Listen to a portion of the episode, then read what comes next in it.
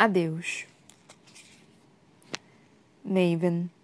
Eu reduziria este quartinho horrendo a cinza se pudesse, mas a pedra silenciosa é um veneno e uma âncora. Sinto agir em mim, se espalhando sob minha pele numa podridão negra. Meus membros doem, vergando pela sensação. Tudo parece errado em mim. Minha própria natureza me é negada.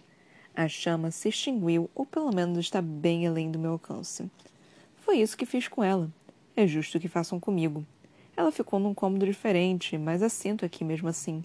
Quase acho graça da ideia da justa punição, de pagar pelos meus pecados. Mas seria impossível. Uma penitência que me purifique. Estou manchado para sempre, além de qualquer redenção ou cura, o que torna as coisas mais fáceis. Posso fazer o que for preciso para sobreviver, sem pensar nem me restringir. Para fazer meus atos passados valerem a pena. Nada está fora das possibilidades. As duas cadeiras do meu exuberante arremedo de cela foram postas perto das janelas, uma em frente à outra, como se preparadas para o um encontro. Desdenho delas e me esparramo no sofá, comprido, desfrutando do toque fresco de seda da minha pele. O lugar é decente. Uma sala de estar esquecida em vez do calabouço que mereço. Como Cal é tolo. Tenta demonstrar misericórdia comigo, ou demonstrar para os outros como é misericordioso, como é diferente de mim. É previsível como nascer do sol. Me concentro na suavidade do tecido em vez de pensar no peso morto da pedra silenciosa, impressionando a cada fôlego. O teto é decorado com gesso, esculpido em formas intricadas de chamas envoltas em ramos. Desconheço esta parte de Ocean Hill. Era uma das preferidas da mãe de Cal, e meu pai não trazia a corte para cá com frequência. Me pergunto se vou viver o bastante para voltar a Whitefire. Cerro os punhos ao pensar em meu irmão invadindo meu quarto lá.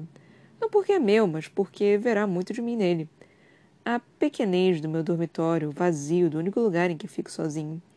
É como lhe expor uma fraqueza, e cá é bom demais em se aproveitar das fraquezas que descobre. Geralmente leva muito tempo para fazê-lo, mas facilitei as coisas. Talvez finalmente descubra o abismo que existe em mim, o penhasco em que estou e do qual me jogo. Mas talvez não veja nada. Cal sempre teve um ponto cego no que diz respeito a mim, para o bem e para o mal pode continuar o mesmo tonto, míope, cabeça dura e preocupado com a honra que sempre foi. Há uma chance de a guerra não o ter transformado ou sua capacidade de me enxergar como sou.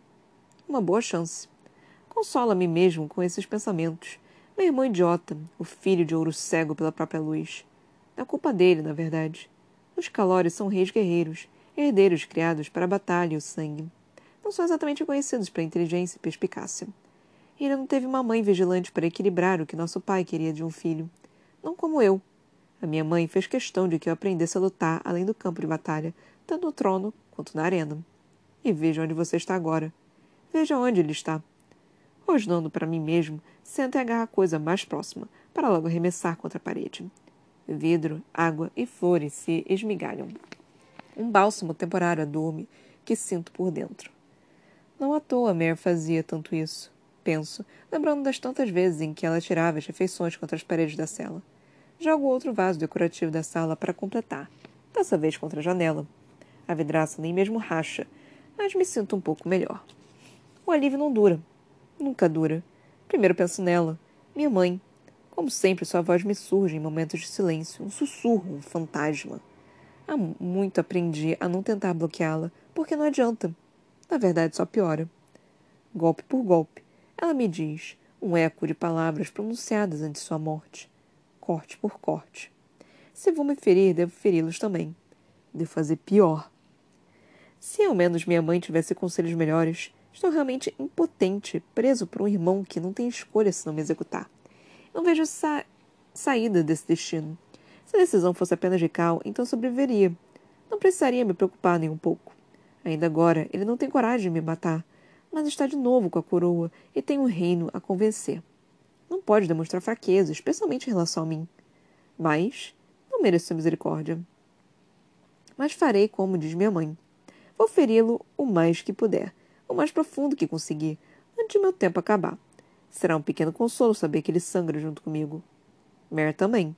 Ainda há feridas nela, feridas que eu fiz, que sempre podem ser reabertas. Dizem que os animais são mais perigosos perto do fim, mas agressivos, violentos.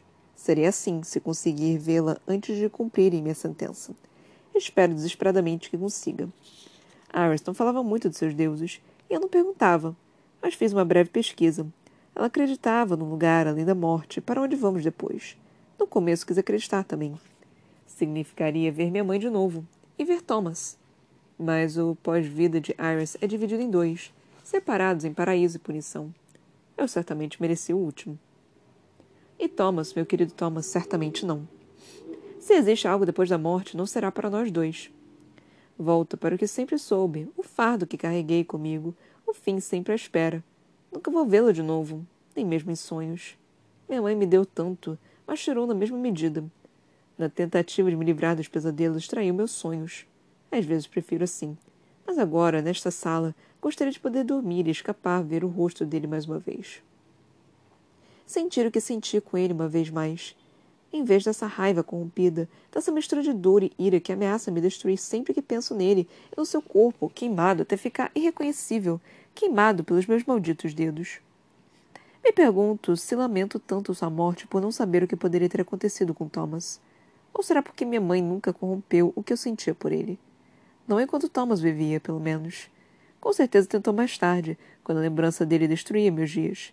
Fez o mesmo com Mare, arrancando cada nova pulsão de sentimento com um jardineiro puxa ervas daninhas pela raiz. Mas nem mesmo Mare me faz desabar como ele ainda faz, nem mesmo ela me faz sangrar assim. Só uma pessoa ainda viva consegue, e terei de encará-la em breve. Volto a deitar e solto um suspiro. Vou fazê-lo sangrar junto comigo. Ainda estou deitado, com o braço sobre os olhos, quando a porta se abre e fecha. Ouço passadas pesadas. Não preciso olhar para saber quem é. Sua expressão entrecortada e grosseiramente alta basta. Está à procura de absol absolvição, acho que Iris tem um santuáriozinho besta nos seus aposentos. Vai incomodar os deuses dela, não a mim. Resmungo. Não viro para ele. Mantenho os olhos bem fechados. Vê-lo me faz arder de ódio e inveja. E angústia também, pelo que ele era. O irmão que não sou mais capaz de amar. Eu incineraria minhas roupas se não fosse a pedra silenciosa. E mais, é tão traidor quanto eu, mas ninguém parece importar. Não é justo. Absolvição. Cal desdenha de pé, em algum lugar da sala. Não o ouço sentar. É você quem precisa disso, Maven, não eu. Bufando, tiro o braço de cima dos olhos e sento para olhá-lo por inteiro. Meu irmão se encolhe sob meu olhar e dá um passo para trás, no outro lado da sala. Parece um rei, mesmo sem a coroa. Mais rei do que eu jamais poderia ser. A inveja volta a vibrar em mim. Nós dois sabemos que você não acredita nisso. Disparo. Acredita, irmão? Acha mesmo que não tem culpa nenhuma? Cal baixa os olhos, sua determinação vacila por um segundo. Em seguida, cerra os dentes. Todos chamas novamente. Foi sua mãe, Maven. Não eu. Ele diz com dificuldade. Não matei.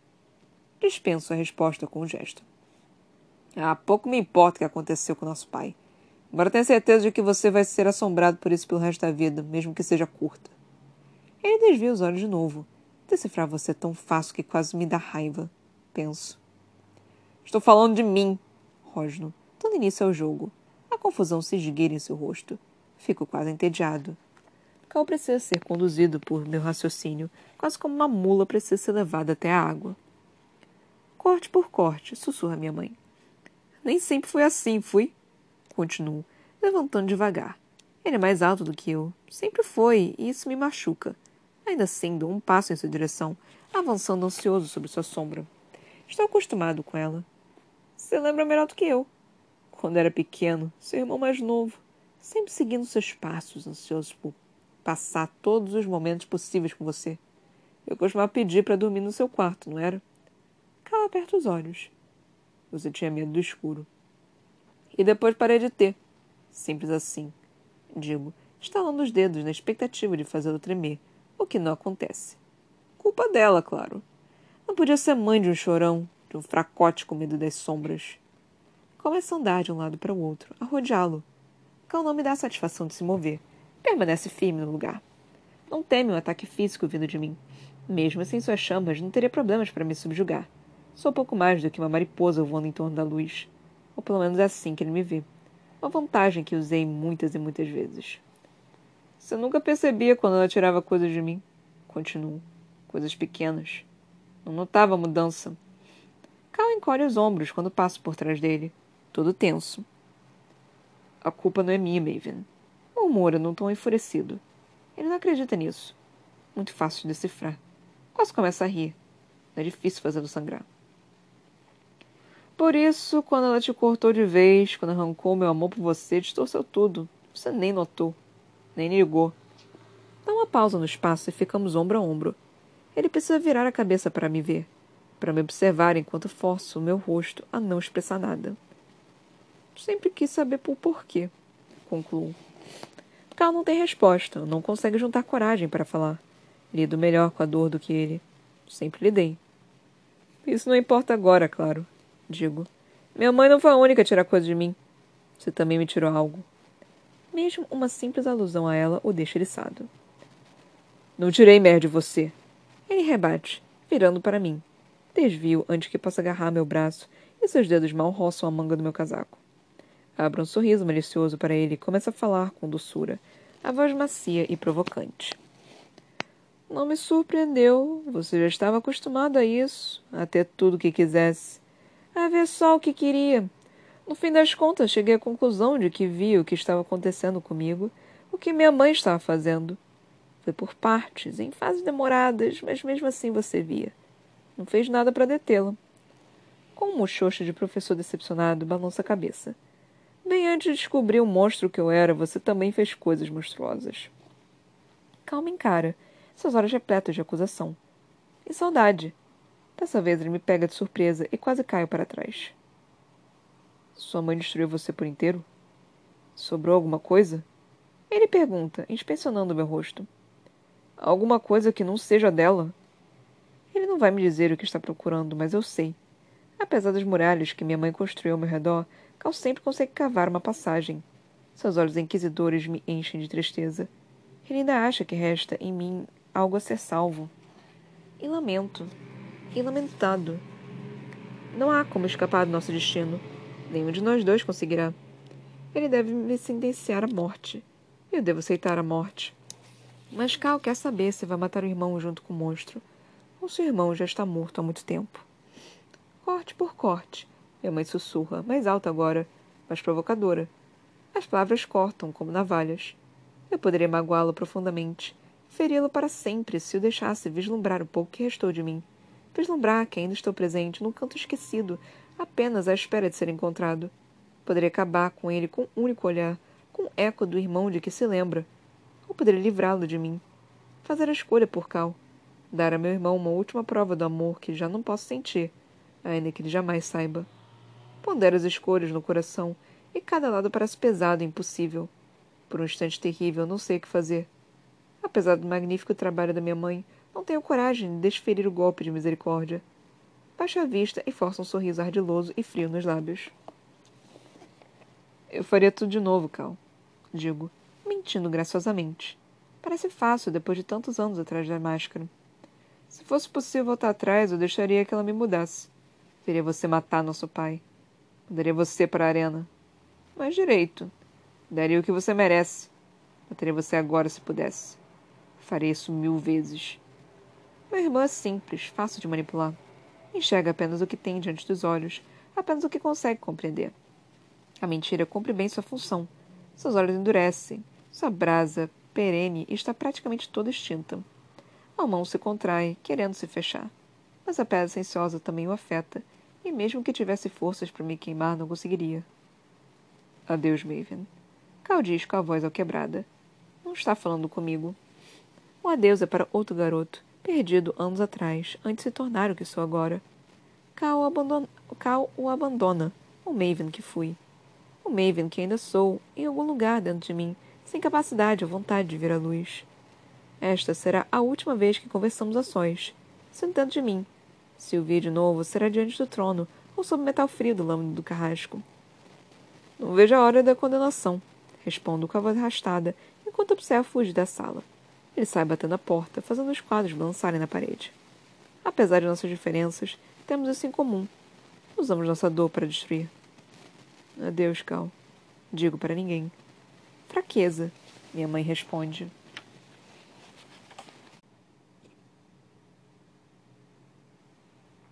Cal.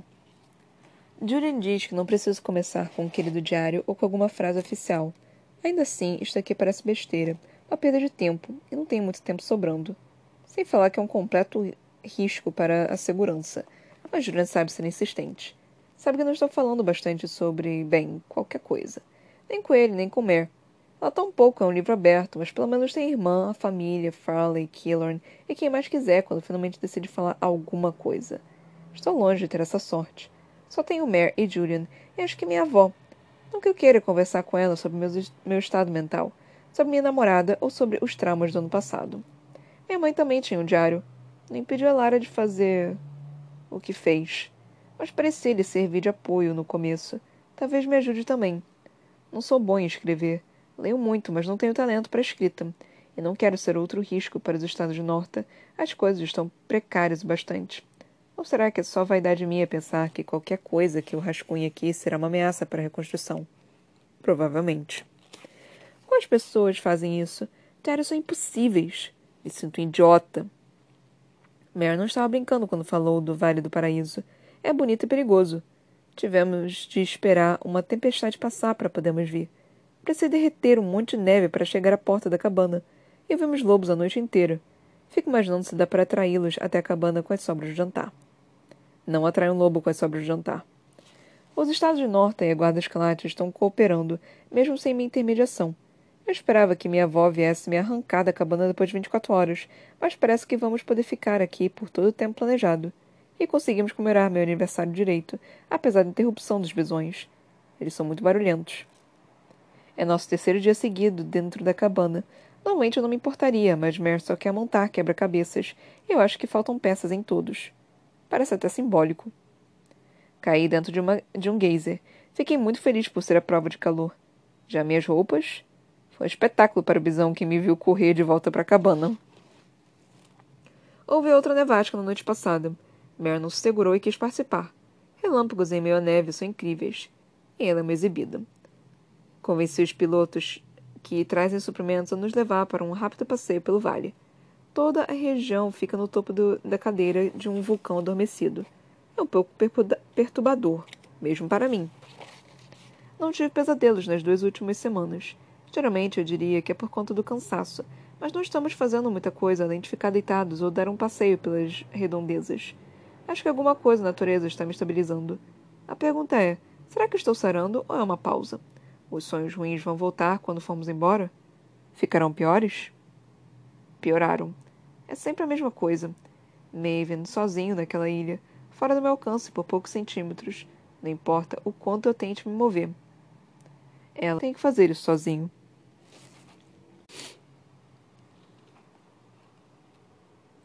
Cal. A neblina se dissipa devagar. Gostaria que não se dissipasse.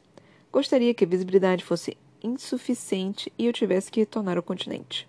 Em todo caso, sempre poderia mentir e voltar atrás. Ninguém questionaria. Ninguém ligaria se eu chegasse ou não a Tuck. Ninguém nem saberia. Ninguém além de mim. A ilha fica cinza nessa época do ano, à medida que os dias de outono vão dando lugar aos de inverno. Quase não se destaca no mar cor de aço, não passa de uma manchinha contra o sol nascente. Ladeia os penhascos ao norte, manobrando o pequeno jato com movimentos fáceis dos controles. Parece igual quando a vi no ano passado. Tanto não pensar, não lembrar. Olhe para baixo, para a paisagem, tanto focar nela. Um punhado de árvores, as dunas, encostados de mato amarelado, os cais da pequena baía, a base abandonada. Tudo se desfralda sob mim num segundo. A pista de pouso corta a ilha no meio e é fácil de identificar. Tento não olhar para o alojamento compact... alojamentos compactos, enquanto manobro o jato na posição correta e os propulsores levantam uma nuvem de areia e mato. Este lugar abriga muitas lembranças ruins. Não sou capaz de lidar com tantas ao mesmo tempo. Antes de mudar de ideia, reduzo a altitude. altitude. O pouso é mais áspero do que deveria, e o avião estremece ao tocar a terra. Mas estou ansioso para acabar com isso, e minhas mãos tremem até quando aciono as chaves e alavancas necessárias. O rugido dos propulsores diminui com a velocidade, mas não para. Não ficarei aqui por muito tempo. Não consigo suportar. Julian se ofereceu para vir, assim como minha avó. Disse não aos dois. A ilha não tem qualquer som além do vento no mato e das aves piando sobre a água. Sinto vontade de assoviar, apenas para produzir algum ruído humano. É estranho saber que sou a única pessoa viva nesta ilha, sobretudo porque ainda há alojamentos e as lembranças estão por toda parte. Tuck não abriga pessoas desde que a guarda escalate abandonou por temer o ataque após a captura de Mare. Ninguém voltou ainda. Embora a base tenha sofrido a erosão do vento e a mudança de estações, o resto da ilha parece se virar bem sozinho. Meus pés seguem a trilha que começa na pista de pouso, adentra o mato alto e sobe as colinas amenas. O caminho logo desaparece e a brita dá lugar ao sol arenoso. Não há sinais que apontem a direção. Só quem souber o que está procurando pode encontrá-lo. Shade está do outro lado da ilha, um túmulo que dá vista para a aurora. Foi o pedido de Mer quando chegou a hora, para garantir que ele ficasse o mais longe possível de seu irmão, a maior distância que a ilha permitisse. Falaram de enterrá-lo em outro lugar. Ele mesmo tinha pedido para ser enterrado com a mãe, mas não especificou o lugar. Elara está em Tuck, numa cova rasa. Mesmo em estado de decomposição, seria fácil desenterrá-la e levá-la para o continente.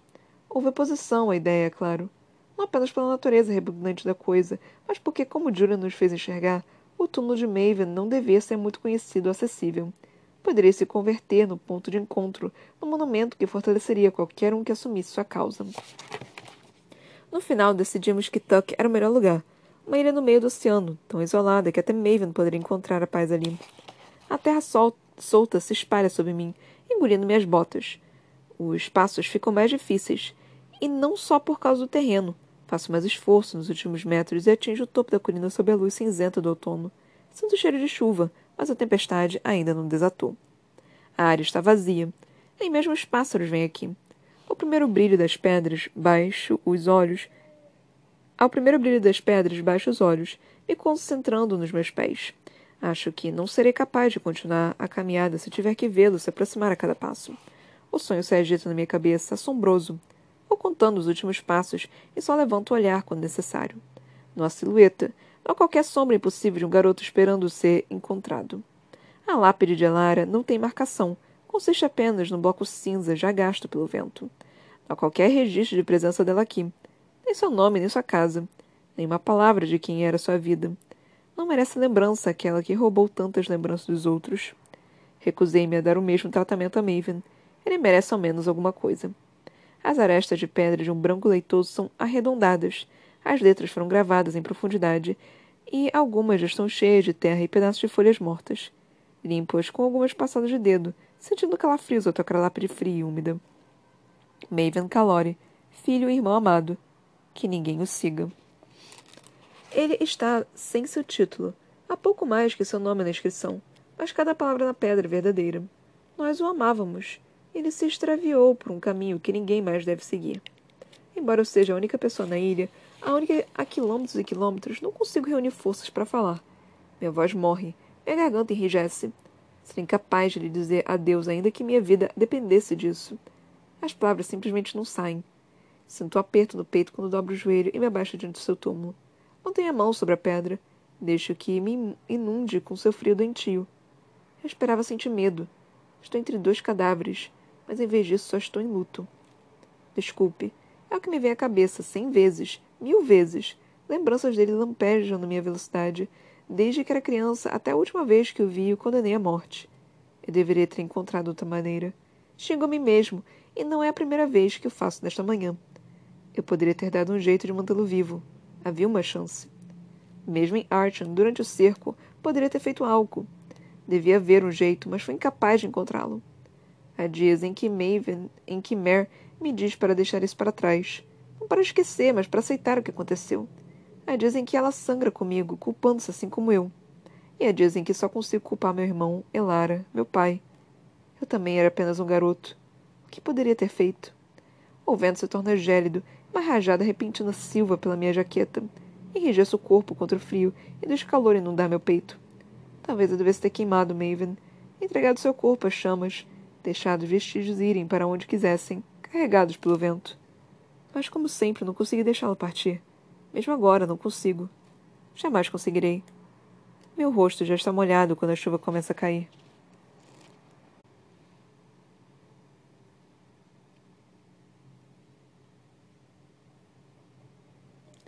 Embora a Guerra Civil de Norta tenha acabado oficialmente após a abdicação do rei Tibério VII, dissolvendo o reino de Norta como era conhecido, o fim das hostilidades só veio acontecer muitos anos depois.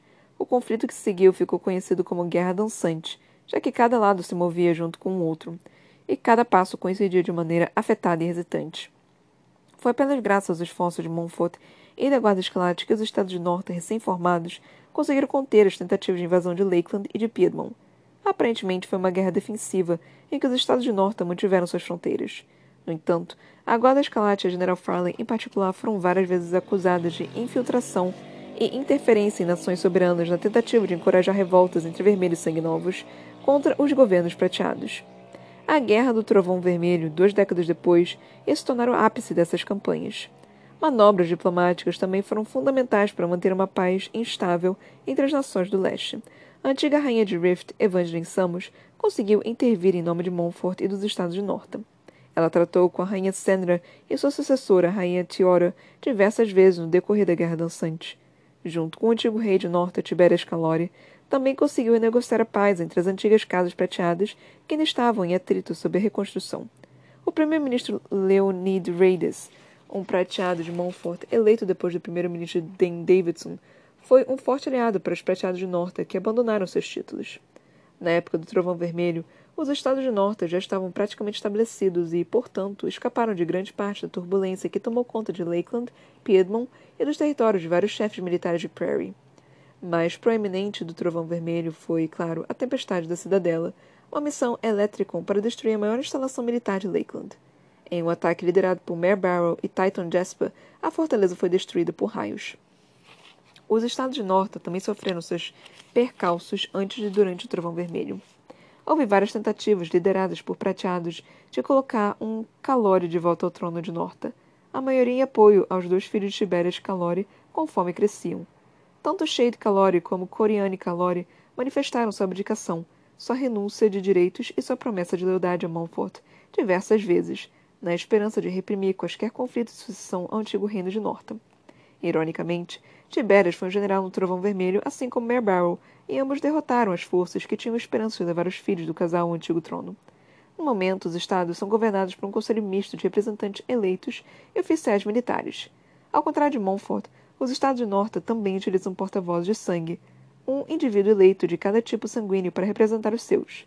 Atualmente eles são Gemma Harper, de Delphi, Cameron Cole, de Harbor Bay, e Julian Jacques, de Archon, representando, respectivamente, vermelhos sanguinovos e prateados.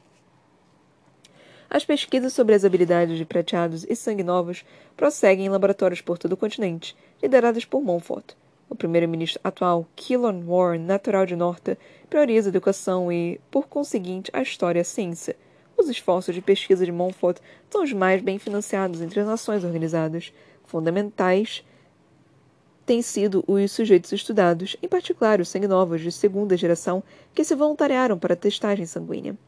Clara Farley Barrow é um nome bastante conhecido entre os cientistas, pois foi um meio sanguinova, meio vermelha observada desde o nascimento.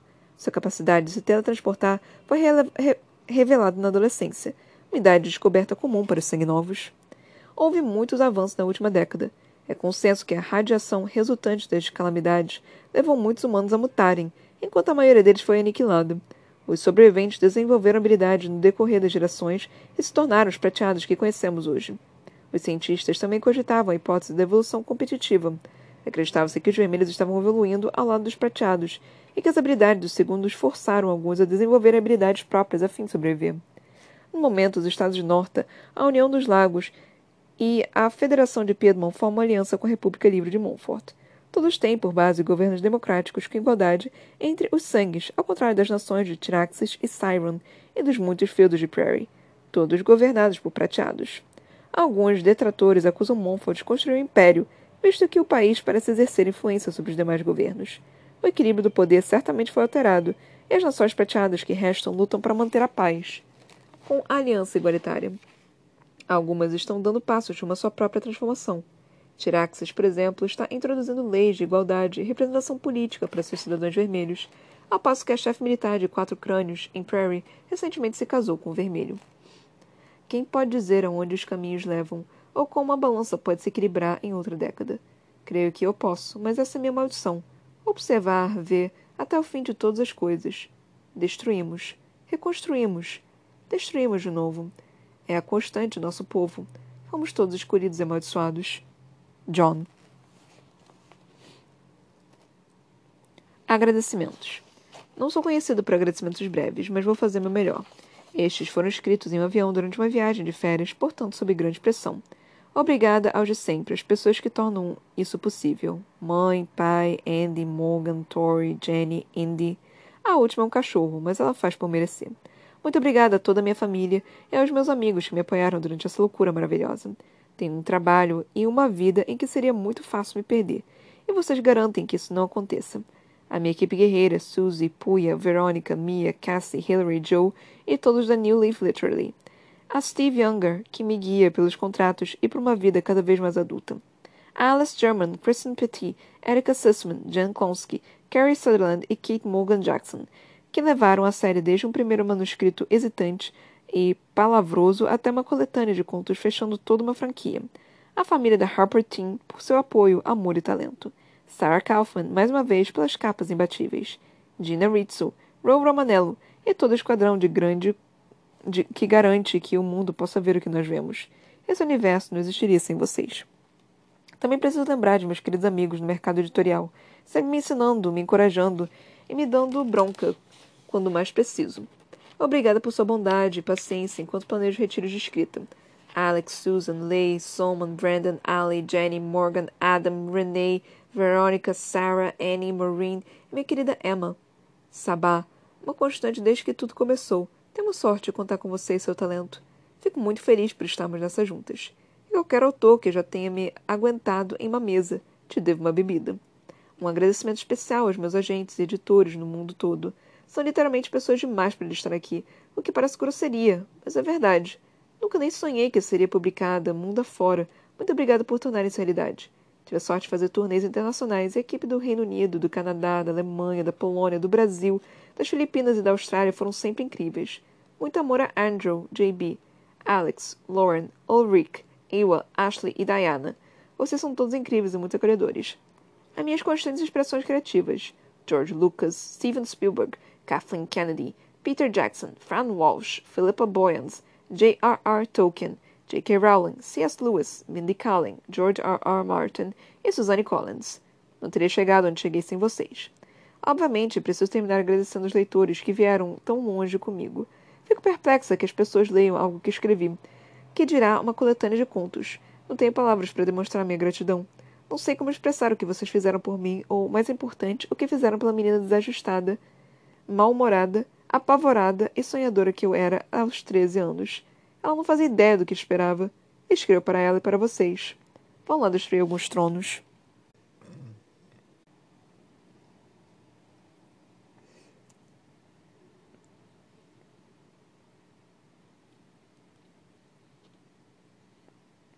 Olha, gente, eu vou ter que falar para vocês talvez ela tenha conseguido se redimir com, com esse último conto. Eu já estava pronta para dar para ela um 3,5 na saga toda, mas agora estou disposta a subir para 4,5. Eu estou disposta a subir a nota desse, dessa saga para 4,5. Ainda é ruim, mas melhorou. O meu maior problema com ela é que esse, essa última parte poderia muito bem ter sido introduzida. Até o último conto. Nem o último conto, tipo, ela poderia ter resumido esse conto, sei lá, em 10 páginas. E depois ter colocado esse, esse adeus. Inclusive, parte desse adeus, eu acho que a parte do Maven, poderia ter sido colocado no meio do livro 4. E aí o Luz do Fogo teria sido colocado é, como um epílogo e aí essas outras partezinhas aqui, meio que um segundo epílogo. Porque ela finalmente explicou o que aconteceu, né? Que era, que era o que a gente precisava.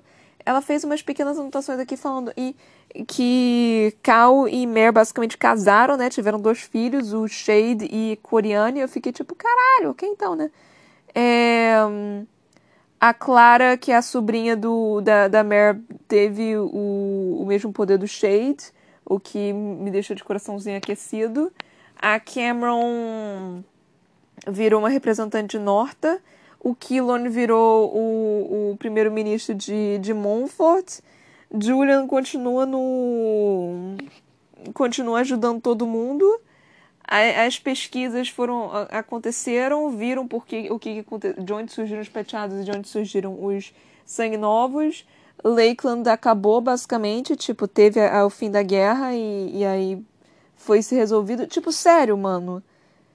Isso que ela escreveu aqui nessas anotações poderia muito bem ter sido escrito num epílogozinho. E ela resolveu escrever diabo de cinco contos, seis contos, não sei, é, um, dois, três, quatro, cinco, seis, sete contos. E ela escreveu sete contos, cinco dos quais foram completamente necessários. Cinco dos quais não, não acrescentaram absolutamente nada. Quer dizer, dois deles acrescentaram coisa à, à história original um deles foi o mais interessante deles, que não acrescenta nada para a história principal, só foi o mais interessante deles. E o resto foi só uma perda de espaço e papel e árvores mortas e tudo mais. Porque, ai, mano, sei lá, tipo. Eu não sei se essa mulher é muito inteligente ou muito burra. Porque, sei lá, escrever mais um livro para poder vender, para poder ter mais um livro para poder vender, mano, é, é uma puta jogada de marketing, né? Ainda mais porque você dá o final do qual você estava querendo desde o início.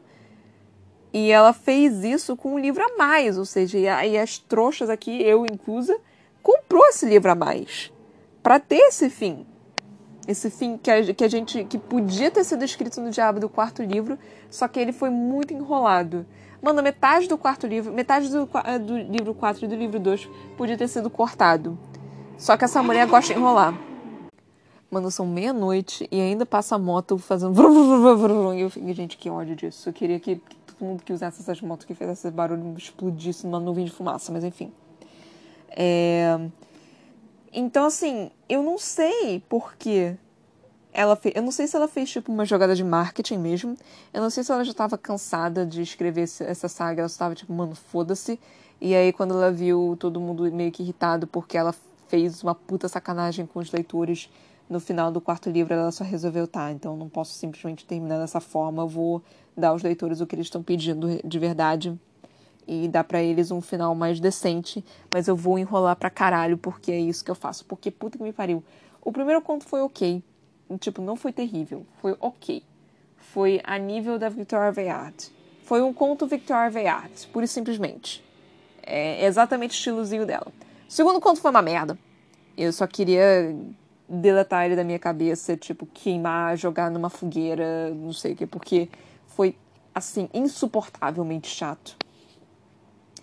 O terceiro conto foi o mais interessante. Foi o terceiro conto, não foi? É, sim, foi o terceiro conto, foi o mais legal dessa, desse livro.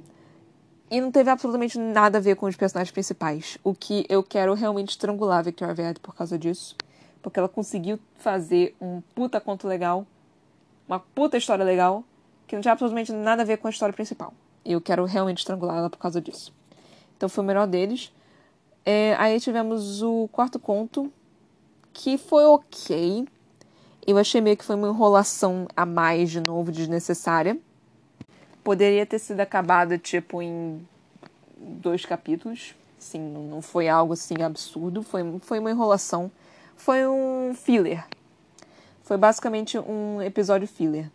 Nós tivemos aí então o quinto, sexto, o sexto, que foi basicamente para completar o que aconteceu no quarto livro, né? É, foi basicamente o epílogo.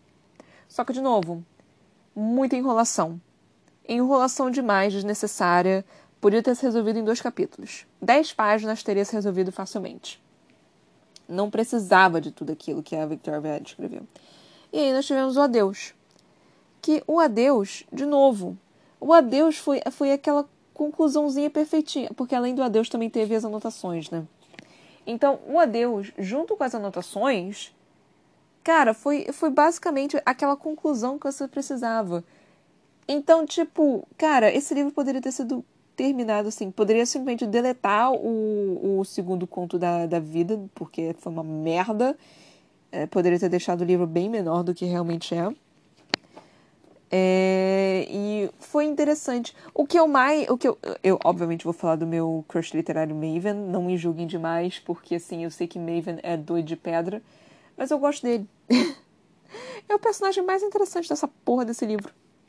dessa saga. E o final, que foi tipo, ah, é, é muito. É, ele ficou o tempo todo desdenhando, né, do Cal. Tipo, o Cal apareceu, ele ficou, ah, é muito fácil manipular, é muito fácil ver o que ele tá sentindo.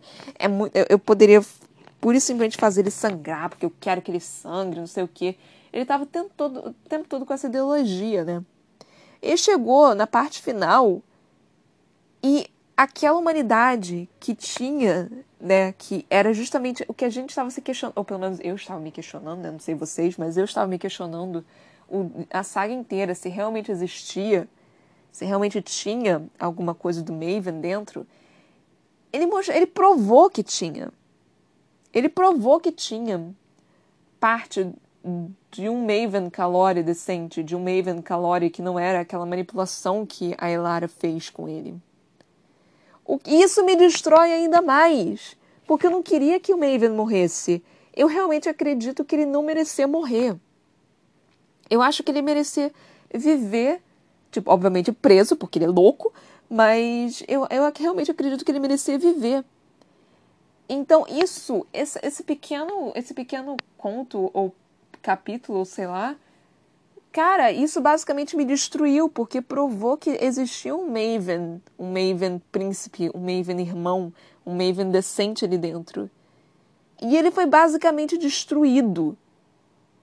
Ele foi basicamente manipulado e, e abatido e, e cortado. E. Ai, gente, enfim.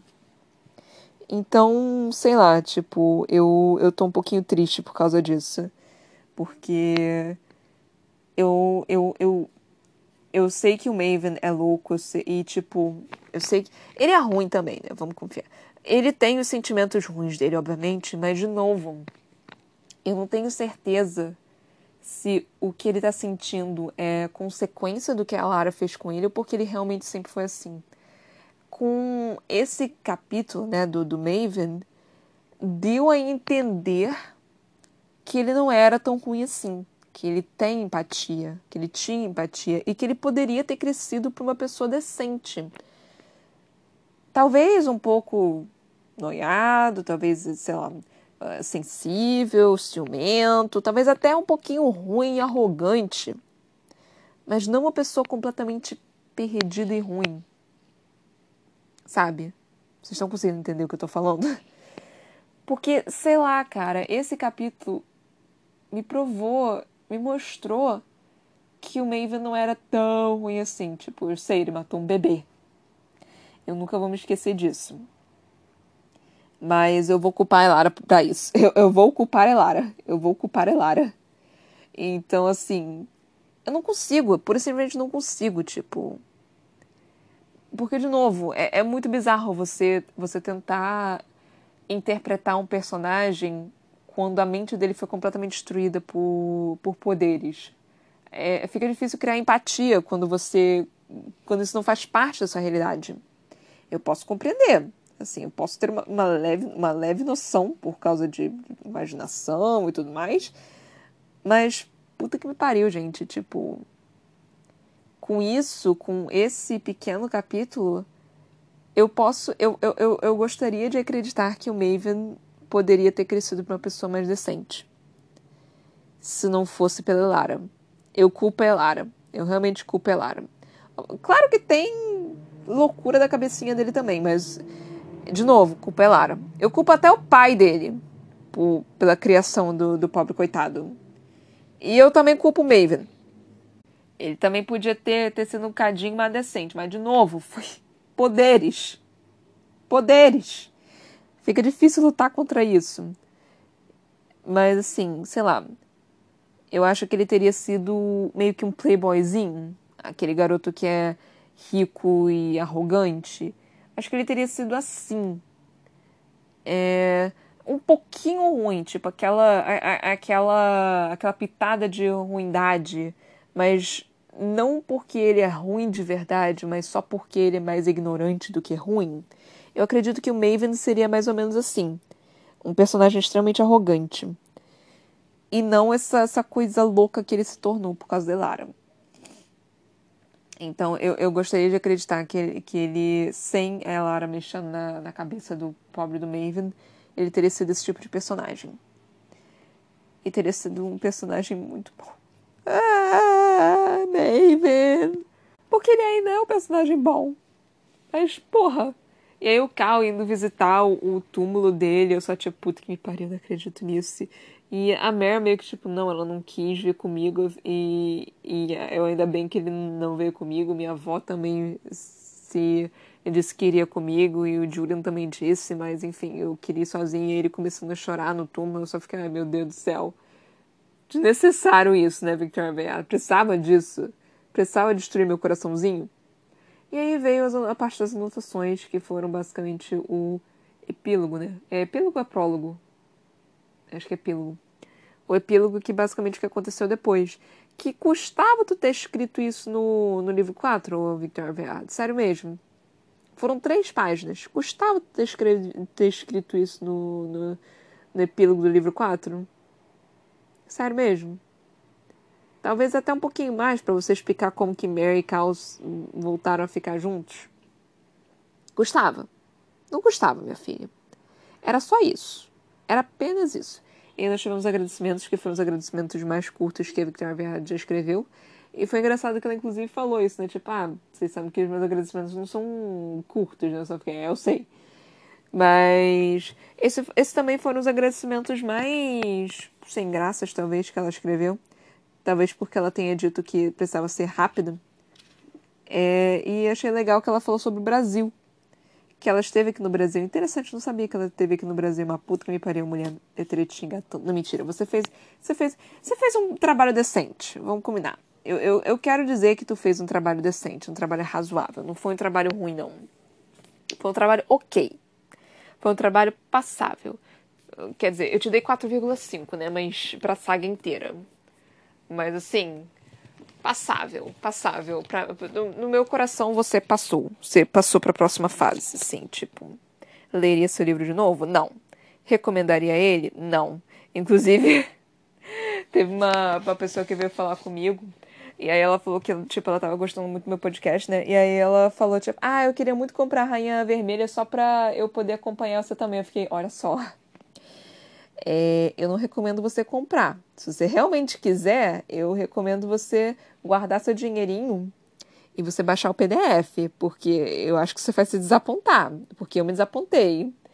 Então, cara, eu não, eu não consigo, eu sou esse tipo de pessoa, tipo, eu não consigo, se eu gostar do livro, eu falo, não, vai, super compra, porque é um livro maravilhoso, fica na sua estante, é lindo, não sei o quê.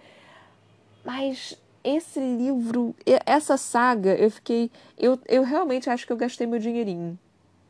Assim, foi uma saga interessante. 4,5 é um número razoável, não é, não é terrível, não, não foi completamente horrível, não foi assim. Não foi um parto ler, tipo, exceto pro livro 2. Eu já disse aqui várias vezes que o livro 2 foi terrível. Assim, foi o pior da saga. Sem comparação para mim, foi o, o, o, pior deles, mas enfim. Então, assim. É, mas eu diria. É, eu estou falando no último episódio da saga. Não gaste seu dinheirinho com para comprar esse. Assim, eu não quero nem falar isso, porque, porra, a mulher trabalhou duro para conseguir escrever esse livro, mas ela já é uma best-seller, então, assim, é, é, é, dar um puta trabalho você escrever o livro, você editar o livro, você fazer todo o negócio. Mas ela já é uma best-seller, então eu não vou recomendar o trabalho que foi ok. Vou recomendar trabalhos que eu achei bons, que eu acho que realmente valem a pena. Esse nem tanto assim, tipo, eu não recomendaria você para comprar, para você gastar seu dinheiro com essa saga. Até porque o livro tá caro, né, gente? Vamos combinar. Então, essa não é uma saga que eu gastaria meu dinheirinho, tipo, meu, meu dinheirinho árduo que eu consigo com, trabalhando que nem uma condenada. Mas, enfim. E ainda assim eu gastei com cinco livros. Eu poderia ter gastado com tanta coisa a mais. Poderia ter gastado com outros cinco livros, mas é, tá na promoção, tá na promoção, tá tipo, tá menos de 20 reais cada. Então, acho que. Acho que tudo bem, né? Mas enfim. É... Então é isso que eu tenho para falar, gente. Espero que vocês tenham curtido a saga. Finalmente terminamos ela, puta que pariu, eu estou livre! Ah! E nós finalmente vamos poder ler um livro novo. Eu estou super animada para ler o próximo livro, porque é de uma autora que eu conheço, que eu conheço mais ou menos, né? Que eu já ouvi falar dela, que tipo é 880. Eu tô muito animada para ler ela porque é, ela escreve pra caramba e todas as histórias que eu li, que eu li a sinopse, eu fiquei, porra, parece uma puta história legal. Só que eu nunca li nada dela, né? Então eu, eu estou na esperança de que seja um livro legal. E eu tô na esperança de que seja bom e assim eu posso comprar todos os outros livros dela e ficar feliz ou chorar ou sei lá, porque parece que ela destrói você é, de, de todas as formas possíveis e imagináveis. Então é isso que eu quero. Nossa, me destruiu psicologicamente, nota 10. Então vamos lá, né? Então eu espero que dê tudo certo. Não é um livro muito grande, então eu acho que eu devo terminar ele tipo em 15 episódios, talvez, eu espero que sim. Até porque eu tenho que ler mais um livro, depois eu vou terminar a saga. Eu quero ler a saga que eu tô muito animada para ler, que eu ganhei de presentinho, e eu quero muito poder lê-la. Mas enfim, é isso, gente. Espero que vocês tenham curtido. Espero que vocês tenham me acompanhado até o fim dessa saga e me ouvido chorar e gritar e reclamar e sei lá mais o que com essa saga, essa bendita saga, essa maldita saga. Foi boa, gente. Não, não foi tão. 4,5 não é tão ruim assim. Não, não, é, não é tão, tão ruim assim. Então é isso, gente. Muito, muito, muito obrigada por me ouvir até aqui. Espero que vocês curtam os próximos livros que eu vou trazer para cá, as próximas sagas. Se tiverem recomendações, é só vir falar comigo. Até a próxima. Beijinhos e tchau, tchau.